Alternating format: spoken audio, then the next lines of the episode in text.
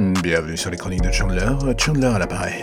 Que puis-je faire pour vous aider Ah oui, ça y est, j'ai trouvé, vous voulez un podcast. Un podcast délicat, fait aux petits oignons, plein d'amour, et dirigé vers vos oreilles. Alors là, j'ai envie de dire, j'ai tout ce qu'il faut, et justement, ça commence maintenant.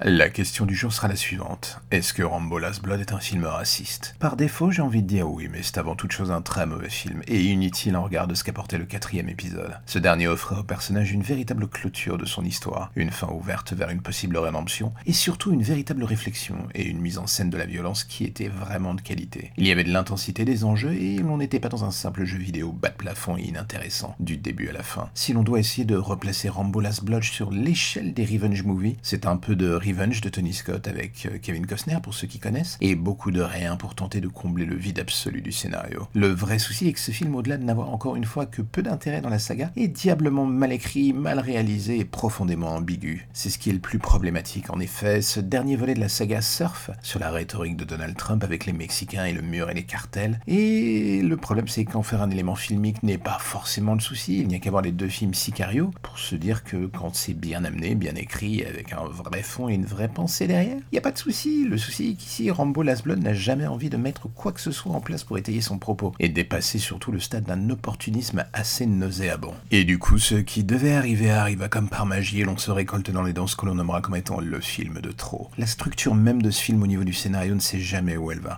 Quasiment 45 minutes, soit la moitié du film où il ne se passe rien, pour bien appuyer les traumatismes de John Rambo, son envie d'être un homme presque normal comme les autres, de sauver la veuve et l'orphelin, et soudain la sortie En quelques minutes, le personnage redevient une machine à tuer ultra violente et sans la moindre forme de pitié ou de nuance, comme si en coulisses on avait mélangé deux versions du scénario, l'une à l'autre, en espérant que cela colle et que personne ne s'en rende compte. J'ai envie de dire pourquoi pas, ça sera pas le premier, mais encore aurait-il fallu que la mise en scène suive pour donner au déferlement de violence qui suit une sorte d'intensité, d'intérêt en fait. Et cela n'arrive malheureusement jamais. Encore une fois, le problème de l'utilisation des cartels mexicains comme méchants dans le film n'est pas le souci, c'est juste l'opportunisme que démontre Stallone au scénario dans la manière de les utiliser qui est bien plus gênant. Un peu comme s'il dansait sans cesse entre la fine ligne du blockbuster niveau DTV bourrin et du clin d'œil gênant à la fanbase redneck d'un pays qui se nivelle de plus en plus par le bas. Il ne prend jamais parti réellement, fait semblant de rien et laisse un degré de lecture ouvert à toutes les interprétations, ce dans l'optique de ratisser large et créer le débat. C'est ce qui se passe avec le film Sicario et sa suite par exemple était bien plus intelligent dans la manière de traiter les problèmes autour de la relation entre les cartels et les USA. Rambo Last Blood joue d'emblée la carte de la facilité en simplifiant à l'extrême le propos qui est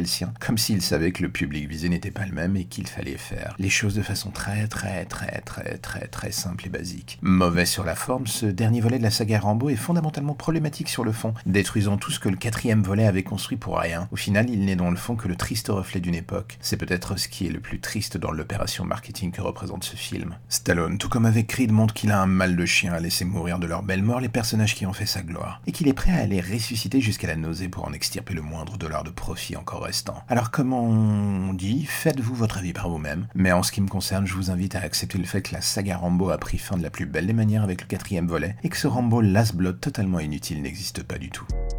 Et voilà, encore un épisode des chroniques de Chandler qui se termine, alors j'espère que ça vous a plu, j'espère que vous avez été intéressé, j'espère que vous serez proactif et que vous en parlerez partout. À vos femmes, à vos enfants, à vos parents, à vos grands-parents, à vos amis, à vos ennemis, que vous laisserez des étoiles sur Apple Podcast ou tout autre moyen de communication permettant de faire croître ce petit podcast. Et là, j'aurais envie de vous dire, je vous en serai gré, je vous en serai forté, je vous en serai reconnaissant jusqu'à la fin des temps. Ou alors jusqu'à demain matin, jusqu'à ce que le prochain numéro arrive. Allez, à bientôt.